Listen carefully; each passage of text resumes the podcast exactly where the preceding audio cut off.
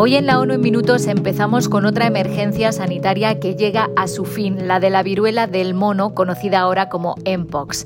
Hablamos también de la muerte de civiles palestinos en Gaza y de las violaciones de derechos humanos en Sudán.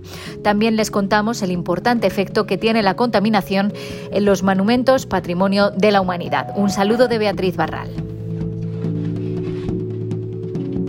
La Mpox, la viruela del mono, ya no supone una emergencia sanitaria internacional. And I'm pleased to declare that the Mpox is no longer a global health emergency.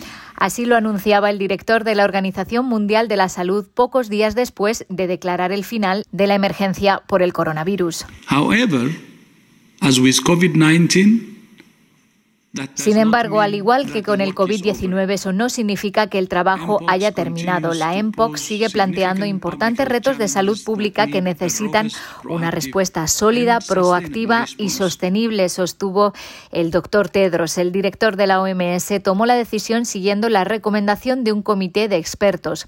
Dijo que en los últimos tres meses se han notificado casi un 90% menos de casos que en los tres meses anteriores y alabó la respuesta de las organizaciones comunitarias y de los servicios de salud pública para alertar a los grupos más vulnerables, como el colectivo LGBTI, de los peligros de la enfermedad. En total, se han notificado a la OMS más de 87.000 casos y 140 muertes procedentes de 111 países. El máximo órgano de derechos humanos de la ONU ha celebrado este jueves una sesión de emergencia sobre Sudán para llamar la atención sobre los asesinatos y otros abusos cometidos contra la población civil desde que estalló el conflicto el mes pasado. El Consejo de Derechos Humanos, compuesto por 47 Estados miembros, aprobó una resolución que examina más a fondo las violaciones cometidas durante los enfrentamientos entre el ejército sudanés y las fuerzas paramilitares de apoyo rápido o RSF. Durante el discurso inaugural, el alto comisionado Volker Turk, acusó a ambas partes de violar el derecho internacional humanitario. Condeno enérgicamente esta violencia gratuita en la que ambas partes han pisoteado el derecho internacional humanitario, especialmente los principios de distinción, proporcionalidad y precaución. El ejército sudanés ha lanzado ataques en zonas civiles densamente ocupadas, incluidos ataques aéreos. Según informes, la semana pasada un ataque aéreo alcanzó las inmediaciones de un hospital en la zona del Nilo Oriental de Jartum, matando a varios civiles. Por su parte, las RSF habrían tomado numerosos edificios de Jartum para utilizarlos como base de operaciones, desalojando a los residentes y lanzando ataques desde zonas urbanas densamente habitadas. Turk pedía a las partes que se comprometan urgentemente con un proceso político. Las conversaciones en curso en Jeddah, dijo, se centran en lograr un alto el fuego que permita la entrada de ayuda, el paso seguro de los civiles y proteger los suministros humanitarios.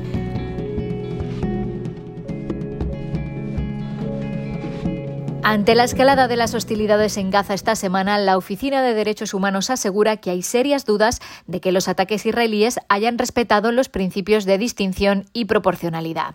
Desde el 9 de mayo, un total de 25 palestinos han muerto y decenas han resultado heridos en Gaza, según datos verificados por la ONU. Entre los fallecidos hay 12 civiles, entre ellos 6 niños y 4 mujeres. Además, los bombardeos han causado la muerte de tres altos cargos de la yihad islámica palestina. Al parecer, entre los edificios atacados por las fuerzas israelíes había apartamentos residenciales. Nos preocupa saber si el ejército israelí tomó precauciones suficientes para evitar y, en todo caso, minimizar la pérdida de vidas civiles, las lesiones y los daños a bienes de carácter civil, dice la oficina en un comunicado. El lanzamiento indiscriminado de cohetes desde Gaza hacia Israel, que pone en peligro tanto a civiles israelíes como palestinos, viola el derecho internacional humanitario, añaden en ese mismo comunicado. Por otro lado, en el primer aniversario del asesinato de la periodista palestina Shirin Abu Akleh, expertos de la ONU han alertado de que las autoridades israelíes aún no han hecho rendir cuentas a los autores. Investigaciones independientes han señalado la culpabilidad de las fuerzas israelíes, dicen los relatores, pero la justicia sigue siendo una vez más rehén de la política. Abu Akleh, aclamada corresponsal de Al Jazeera, fue asesinada a tiros el 11 de mayo de 2022 mientras informaba sobre la incursión israelí en el campo de refugiados de Jenin. Y la contaminación del aire no solo daña nuestra salud y el medio ambiente, sino que también degrada las superficies de edificios y monumentos históricos. Un estudio de la UNESCO mostró deterioro en varios sitios considerados patrimonio de la humanidad. El estudio analizó los efectos de la contaminación en la Catedral de San Domnius en Croacia, la residencia de Wurzburg en Alemania y el Palacio Real de Caserta en Italia. En los tres sitios, la contaminación por óxidos de nitrógeno y partículas es la que más influye en la corrosión y el ensuciamiento de la piedra caliza.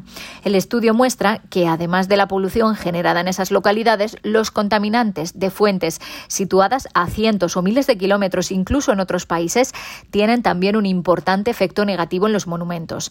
Mantener y restaurar estos monumentos tiene un coste altísimo. Por ejemplo, la limpieza de la superficie de piedra caliza del Coliseo de Roma asciende a unos 680.000 euros al año. Hasta aquí las noticias más destacadas de las Naciones Unidas.